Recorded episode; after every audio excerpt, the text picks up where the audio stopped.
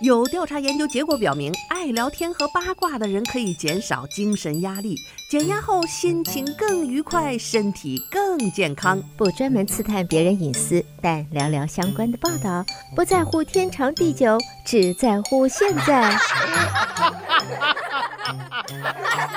爱八卦，爱八卦，爱八卦，呱呱呱呱。听众朋友，大家好，欢迎来到今天的爱八卦节目，我是主持人明明。想要重复收听明明的节目，欢迎登录 YouTube 频道，搜索德州中文台来收听我们现场直播以及播出过的节目。朋友们，大家好！明明开通个人短视频的平台，在微信视频和 YouTube 上搜索“明明在美国”，抖音、小红书和 TikTok 上面搜索“明明信箱”就可以找到我的短视频了。看我短视频的朋友都知道，我最近又开始深海钓鱼啦。哎，你要看我的短视频，就能够看到我钓的什么样的鱼啊？有图有真相啊！真的不是吹的啊！这个深海钓鱼，我真的是在休斯顿 深海钓鱼船上有一号，尤其是女钓手是。少之又少，我们经常四十二个呃钓位就一两个女的，然后经常的钓那个那个很多人还是来了陪男朋友什么陪老公，根本就不钓鱼的啊！真正钓鱼的女的，这个每次就是一两个人，所以呃深海钓鱼船上的很多人基本上都认识我，想要看看我钓到的大鱼小鱼啊，什么鱼啊，看我的视频就可以知道了。其实呢，生活里的乐子就是这样啊，这个有时候想想。人生有很多有意义的事情，但是，呃，我们也有很多的责任。有时候照顾孩子啊，照顾老人，呃，工作。其实呢，我们还有一个最大的责任是先要照顾好自己。当我们能够把自己照顾好，不去连累别人，不去拖累别人，自己健健康康、快乐、快快乐乐的时候，我们就是这个社会上一个非常健康有益的螺丝钉。每个人如果都能够照顾好，这个世界上就不会出来那么多痛恨社会的这些极端分子啊、犯罪分子，啊，这个家庭也会更容易顺遂和幸福。呃，生活里的乐趣，有的人拥有很多很多的东西，却仍然不知足，仍然感觉不到幸福快乐，甚至是觉得痛苦不堪。所以呢，最重要的是我们要修身养性，总是看到自己所拥有的一切，努力追求成功和幸福快乐的同时呢，别忘记了经常的照顾好自己，而且呢，知足要常乐。呃，有人呢，这个得了病以后就很丧啊，哎呀，觉得这个人生一片灰暗啊。可是有的人呢，这个得了病以后就非常听医生的话，医生说你要经常出去散步，这人就出去散步。不但出去散步呢，结果还超级幸运的找到了罕见的第六世纪的黄金珠宝啊！哎呀，这样的幸运儿，这不就是听医生的话，听妈妈的话没错嘛？呃，当然我们曾经听过，也有呃，这个美国有一个这个钻石州立公园啊，每年都有。各色人人呢去那儿就就挖到这个钻石，挖到宝石。那个钻石公园呢，就是你挖到以后，还有个专门鉴定的部门，你鉴定是是珠宝以后，就你挖到就归你。所以今天呢，这个最近才报道一个超幸运的，只有七岁的小女孩，在钻钻石公园的就挖到了一个三克拉的钻石，我的妈呀！哎。这就让人每次都呃身心鼓舞。尽管去那公园，大部分的人一天也找不着个什么东西，无数的人去，但是总是有少部分的幸运儿，这就是让人觉得非常激动人心哈。但是接下来的这个跟大家说的这哥们儿呢，就更幸运的挖到宝。哎，他是一名挪威人啊，遵医嘱，听医生的话啊，身体不好多出门散步。哎。这个人呢，就是散步不说啊，他就买了一个新买的一个金属探测器，边走路呢 边边用这个探测器嘟嘟嘟嘟这个地上，哪有什么金属呢？他就会发出这个特殊的声音和信号，让你知道那有什么东西。哎，这个这个他这个发现可不是普通的黄金和这个珠宝啊，这也是挪威的世纪大发现。哎，五十一岁的 Aaron Born 就是这位幸运儿啊，一个白人，长得就是这个，一看就挺喜庆的，戴个眼镜。最最开始呢，他以为是这个巧克力金币一类的，就是在地下，完全没有想到自己会找到这些稀世的珍宝。这套被他发现的首饰啊，包括了九枚金奖章和金珍珠啊。它们曾经是一条华丽的项链，还有三枚金戒指。那么奖章上的图案是北欧神话里的马，这样的发现是非常独一无二的。那么，呃，Ireland Bro 从小就梦想成为一名考古学家。今年八月份呢，他在看病的时候，医生说建议多出门走走，所以呢，他就买了个金属探测器，打算边散步边找点东西。哎，我估计他得的病可能也就是糖尿病一类的吧，哈。一般有有有糖尿病都是建议你多出去走走，多运动，哎，血糖就就平衡了。看这哥们儿就听话嘛，出去走走不说呢，他这这个这个。买了个金属探测器，这事儿还是挺神奇。所以你说小时候孩子真的是要培养他兴趣爱好，这事儿我必须得赶紧买一个给我儿子。他这个就喜欢挖这个 fossil，就是挖那个 这个什么那个恐龙骨头啊，什么鲨鱼牙齿。尽管他挖的都是假的，我以前带他去什么这个，马上秋天又到了那个 Pumpkin Patch。就是那个农场里边那那个这个庆祝呃这个收获的这个节日，然后有有卖南瓜呀，然后小孩还有一堆沙沙坑啊，沙坑里面给你撒一些那个假的什么鲨鱼牙、恐龙牙，孩子们一人捧一个小小小小簸箕，就还有一个那个像小漏斗一样，就在那筛那个沙子，然后弄弄得灰头土脸的沙坑里就翻这些牙，哎呦！宝贝的呀，我儿子女儿一人就是翻，就他能坐在那两个小时在那翻沙坑，一人翻出这一小盒的这种假牙来，完了精心的放在袋子里，搁在他的房间里哦。每来个小朋友来家里玩，这就他们的 treasure 和珠宝啊，得意不已。看来我将来要给他买个金属探测器，或者是培养孩子将来做个考古学家。哎，他们对这个挖东西特别有兴趣，而且会研究这个东西是从哪儿来的。跟这哥们儿呢，小时候看来就是跟这个跟我儿子有这个这个大概一样的这个爱好，就喜欢挖东西。所以听医生的话出去溜达啊，我也溜达过，但是就就没想着买个金属探测器。下面呢，看来这个收音机前的朋友哈，你你要是有这方面的爱好，我建议大家去买一个。有时候去沙滩玩哈，有时候会看到那个。也有人就在沙滩边上用那个金属探测器，有的是成年人，也有年轻的孩子，他们真能捡到东西。你知道这个有一些就是非常繁忙的沙滩啊，呃，带着孩子去，有时候不小心就是金首饰啊，什么戒指啊、项链啊，就断在那儿，掉在沙坑里就找不着了，就就在海水。然后呢，有人或者。在海里掉到海里的东西，会随着浪和潮汐呢，吹吹吹扑哧扑哧就就就给你推到岸上了。所以你别小看，就是沿岸的那个沙滩，经常底下会会有这些呃嘿嘿 一。重金属就叫做珍贵的呃这个重金属，所以有的人就用那个东西哒哒哒哒探测到以后呢，就再用个锹挖。当然这活儿挺累的，有时候那个东西可能还挺深的。这挖坑这事儿，大家种过花没有？种过树没有？你挖过坑你就知道，那是一个极强的体力运动啊。但是呢，如果你有这个体力，有这个爱好也没关系。呃，有时候你会找到可能就是个垃圾呀，或者是一个什么金属的一个什么什么东西。呃，有的时候真的可能就会捡到金项链，哎，除了用金属探测器啊，这个我们就说这人一定是眼睛啊，眼观六路，耳听八方，绝对是没坏处。我女儿呢，今年八岁，她虽然没有用金属探测器，但她总捡到东西。后来呢，我就发现，第一呢是她的眼神比较好，像我这个现在开始老花眼啊，不戴眼镜，小东西看不见。小孩的眼眼神好。第二呢，她经常往地上看。低调，看那些仔细。我我们每次去图书馆，我带着儿子女儿，那我儿子就什么都捡不到，因为他不往地上看。我女儿到处看，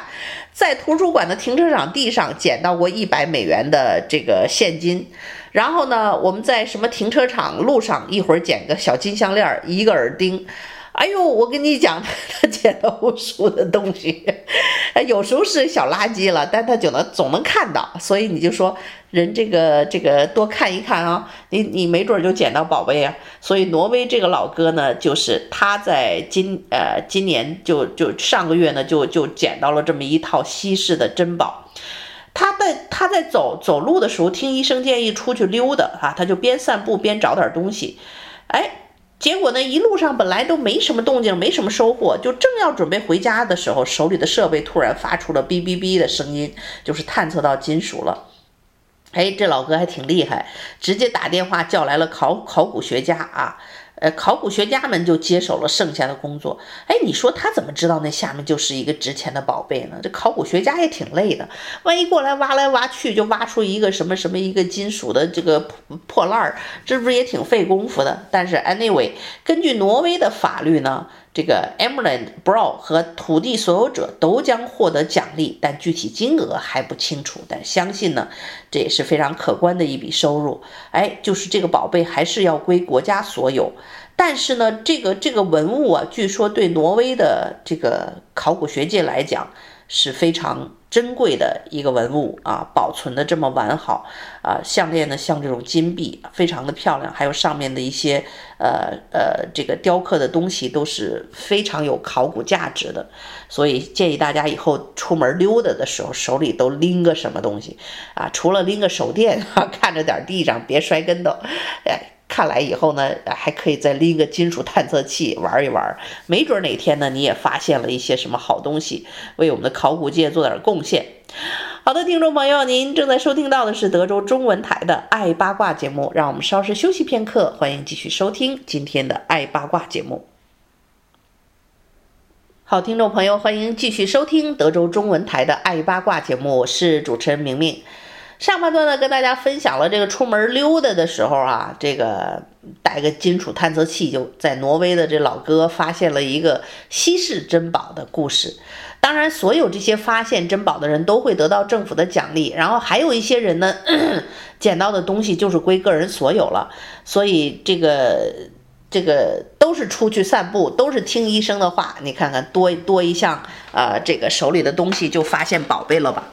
哎，我呢有机会去去那个美国这个叫什么州呀？这个钻石州州立公园去露营，孩子们就喜欢挖东西。但是你第一要有体力，第二呢，这个设备看来可要带齐了。这个挖掘的镐啊，什么这些东西呀？灯啊，什么这这这个防尘面罩啊，眼镜啊，手套啊，这个出门干什么还得有点行头啊，别把自己手磨得满手大泡，还没挖着东西呢，把自己先给搞累了。哎，这个出门的自由，我们最近真的是体验到了疫情过后我们少有的。啊、这个自由的滋味儿，再次重温自由的滋味儿，我个人也是感觉就像出笼的小鸟一样的欢欣雀跃。今年呢，我身边的朋友，现在我的最好的几个闺蜜全在外地旅行了，只有我一个人在休斯顿，苦巴巴的每天看着他们发朋友圈，等着他们发美景，还有回国吃好吃的，就我一个在这儿走不动，走不了啊，得让孩子开学了。总之呢，这个能够出门去旅行，确实是疫情过后非常开心的一件事儿。今年暑假呢，我也带孩子做了 cruise，然后又去夏威夷大岛，我刚刚买的度假屋那儿度过了一个愉快的暑假。这个出门放放风，哎呀，这个越放心越野呀。待待不住了，所以有人说，这个世界上美好的事物，有时候也不要太早的看到，太早看到以后呢，你就不会满足于眼前的一些平凡。我的两个孩子已经真的被我惯坏了，天天钓鱼啊，吃过这新鲜的鱼，哎呀，现在吃冻鱼，人家就嫌不好吃了，经常吃活虾，然后那呱唧呱吱呱吱小嘴吃的香着呢，再给他吃冻的虾也不爱吃了。然后最近呢，经常旅游，这现在一回来就，哎呀，妈妈咱。这儿的水果不如夏威夷好吃。哎呀，妈妈，咱们这儿夏天这么热，都都秋天了这么热，我们去夏威夷吧。哎呦，我说天哪，你你这简直是这么小的年纪就被我给惯坏了。呃，这个世界上美好的事物非常的多，但是呢，要通过自己的努力去创造。我怎么样才能让他们知道这个真理呢？其实呢，我们每一个人就是要珍惜眼前属于自己的自由和自在。眼下呢，在加州的一个地方，哎，有一些城镇的人呢，真的是生活就不像我们现在这么自在了。出什么事儿了呢？是因为啊，最近加州啊，有一个地方的人就在跟这个入侵的苍蝇在开战，而且这个州的部分地区已经被隔离了。这是什么事儿呢？这根据美国农业部宣称的说，这个有一种小苍蝇叫做东方果蝇，或者是叫做背小石蝇，是一种。非常贪婪的害虫，这种小苍蝇，它们可以破坏多达四百多种不同类型的水果和蔬菜，包括加州一些最有价值的作物。你要知道，这个加州也是农业大省，他们土壤非常的肥沃，尽管现在面临缺水的问题，但是这也是他们当地的非常重要的一个一个呃一个农作物的收入，是他们州的一个收入。那么这种外来的害虫啊，他们会给当地的农作物有时候带来灭顶之灾。在九月初，九月六号，在加州圣克拉拉县的一份新闻就报告说，在县地图上面显示出入侵的叫做棕白营啊，圣克拉拉县目前大约有一百一十二平方英里的地区属于这个隔离的状态。这个地区就包括整个圣克拉拉以及库比蒂诺、米尔皮斯啊、皮塔斯。圣何塞和森尼维尔的一部分地区啊，根据新闻的报告显示，隔离措施可能会持续到明年二零二四年的六月份。根据九月五号的新闻啊，看到说这种种热带的苍蝇，它们的最早的产地或者是说它们的这个栖息地是在南亚。那么二零二三年的八月，在加州的圣克拉拉县被发现。虽然呢，很多人还不清楚这些害虫是怎么样来到加州的，但是农业部说，他们通常是通过那些没有经过检查的啊农产品进入到加州的。所以现在大家不要奇怪，像我飞夏威夷啊，这个夏威夷的农产品的禁令是非常严格的，就是夏威夷的农产品不可以随便带出夏威夷州，然后甚至夏威夷各个岛之间 transfer，你从这个岛的这个 avocado，你也不可以拿着去另另一个岛，哎，特奇怪，你搁在托运行李里，他看不见就算了啊，拿在手上吃，看见说不行。这还都是夏威夷呢，也也，它各个岛也在也在限制。总之呢，有时候你觉得事儿妈，但是后来你也知道，他们这也是不得已而为之，因为这个小小的一个虫卵在果皮上，可能你肉眼都难以看得到、难以发现的，就就被你这么不经意的就带到了另一个岛上，然后就可能给小小的岛屿带来这个灭顶之灾呀。那么在这个呃这个小果蝇发现的这个加州呢？呃，暂时还不至于灭顶之灾，因为他们对付这种果蝇也有很多年的经验了。呃，这个要知道，这个隔离边界的居民，所有的自产的农产品现在最最遭殃，他们都不能够拿出去销售，留在家里就地要销毁。这些水果和蔬菜可能会在他们生长的地方被食用或加工、冷冻烹饪，或在垃圾处理机中研磨。那么，为了处理自家种植的农产品，他们建议。这个农民用双层包装，并且密封啊，比如说两层的塑料袋，然后把它们倒在普通的垃圾箱里，而不是绿色垃圾箱。绿色垃圾箱呢是经常 recycle 啊，做肥料啊等等。这个就是说把它密封好了，因为这个普通垃圾呢一般会作为一个深度的掩埋啊，或者有一些隔离的措施。就防止这种果蝇呢继续生存。目前，加州食品和农业部正在圣克拉拉、还有森尼维尔、库尔蒂诺和圣何塞的部分地区的树木和电线杆上喷洒诱饵斑点。利用这个引诱技术引诱和杀死雄性的这种苍蝇，那么 CDFA 的员工将继续每隔几个星期就使用加压喷枪啊，将这种甲基丁香酚啊和一些其他的这个药物的混合物喷射到十英尺高的空中。这并不是旧金山湾区的科技之都第一次和这种小小的东方果蝇开展这个战斗了。根据农业部发布的消息，在过去的十年里，这个圣克拉拉县多次发现并且成功消灭了这种苍蝇。事实上呢，官员们向 SFG 呃 ATE 呃这个呃。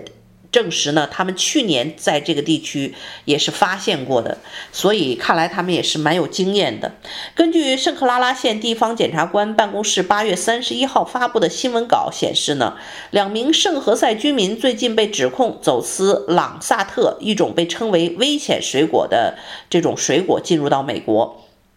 并且把他们邮寄给特雷西礼品店，这是一家位于南湾购物中心的小店面。当局还表示说呢，他们在包装上发现了两百磅的黄色葡萄状醋状物，并且将它标记为鱼干啊、咖啡或者是茶，来逃避海关的检查。当官员们没收并且检测其中的一名被告出售的水果的时候，他们发现这些水果已经严重的感染了果蝇的幼虫。随后呢，这两名圣何塞的居民被抓捕，但是圣呃圣克拉拉县的新闻代表告诉 SOF 啊 GATE，隔离和被告最近的被捕并没有直接的啊、这个关系。地方检察官啊 Jeff。在八月三十一号的发布会上说，这是非常严重和鲁莽的行为。如果这些苍蝇不断地扩散，他们甚至可能会摧毁所有的庄稼。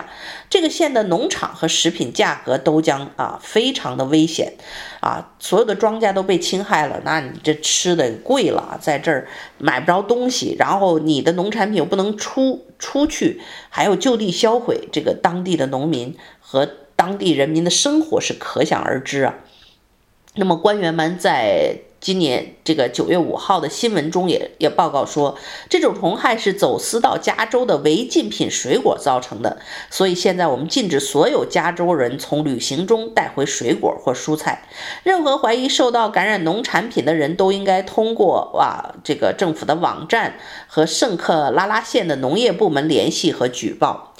哎呀，这个事情看了以后呢，就是提醒大家，其实，呃，这个疫情过后，大家都憋不住的到处去旅行哈。这个水果、蔬菜啊，或者是植物，不要因为喜欢呢，一一就藏在包里。有人写这个植物，尤其我们这个园艺爱好者，我就见过有人这个到一个地方，因为这花怎么这么漂亮，把种子带回来一个吧，带一个水果回来吧，想办法把种子留下。你的初心呢，可能就是想想一个种子，可是你你你并不是搞农业的人，你不知道有有一种植物叫做入侵植物，你就带回一个种子，你可能觉得这花很漂亮，种在你的院子里，然后它就在这儿，也许就生根发芽，枝枝呃枝叶茂盛，然后种子成熟以后，小风一吹，呼就跑到空气当中，从此呢，它就变成了一个入侵的物种，很有可能它就会在当地蔓延，然后来到野外。然后呢，如果它是个入侵物种啊，经常就会野蛮生长，